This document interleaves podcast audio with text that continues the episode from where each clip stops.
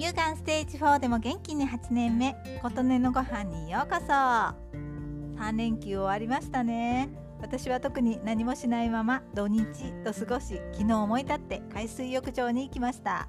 午前中ふと気づいてああ今日は海の日じゃない。海の日といえば海水浴でしょうということで本当に突然出かけました。天気も程よく曇っていて焼けすぎず暑すぎず海水浴日和でした。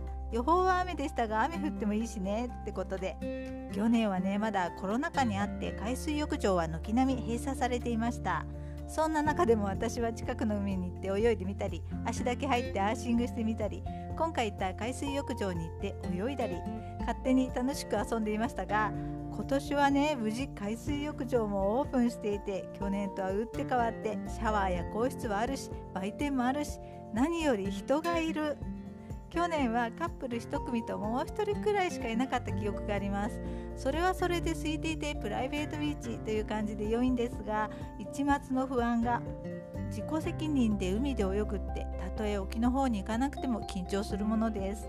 何かあって人様にご迷惑をかけてはいけないという思いを強く持ってチャプチャプするのって結構気が張るんですよ。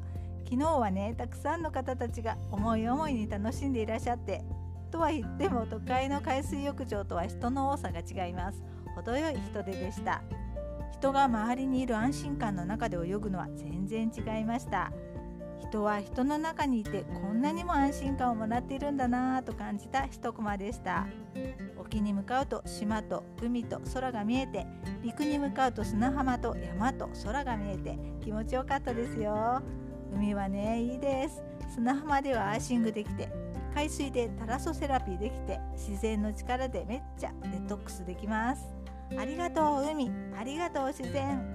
体をたくさん癒してもらって帰ってきました。ということで今回は海の日は海水浴でしょう。というお話でした。あなたの元気を祈っています。